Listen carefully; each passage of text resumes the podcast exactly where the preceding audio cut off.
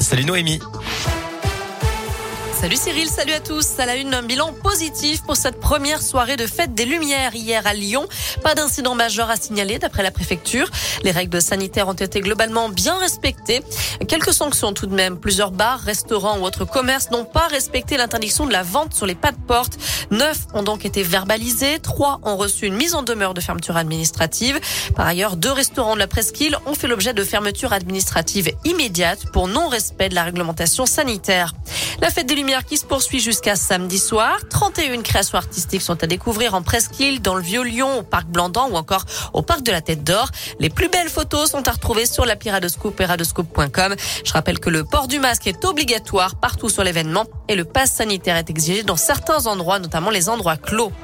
Aller plus vite et plus fort sur la vaccination, c'est l'objectif réaffirmé ce matin par Olivier Véran. Face à l'accélération du virus, le ministre de la Santé, lui, accélère la campagne en permettant aux pharmacies d'ouvrir tous les dimanches en décembre et en janvier pour multiplier les créneaux disponibles. Jusqu'à présent, 12 millions de Français ont reçu leur dose de rappel. En parallèle, un triste record a été battu en France lundi avec plus de 70 000 cas de Covid enregistrés en 24 heures, du jamais vu depuis le début de la pandémie. Dans l'actu également, un vendeur de masques FFP2 périmé, condamné à un an de prison et 100 000 euros d'amende. L'affaire débute en février 2020, quand toute la France manque de masques. Lui en propose une grande quantité sur Internet. Un acheteur de lin lui commande d'ailleurs 90 000 masques, sauf que le fabricant a repéré ces masques et a porté plainte, d'autant que les dates de péremption ont été changées. L'homme a finalement pu être interpellé lors de la livraison et la marchandise a été saisie.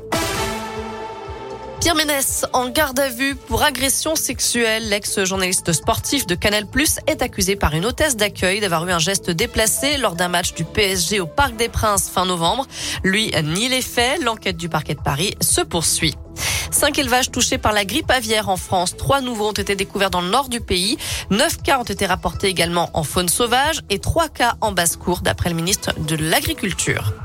Un mot de politique, Emmanuel Macron présentera cet après-midi ses priorités pour la présidence française du Conseil de l'Union européenne.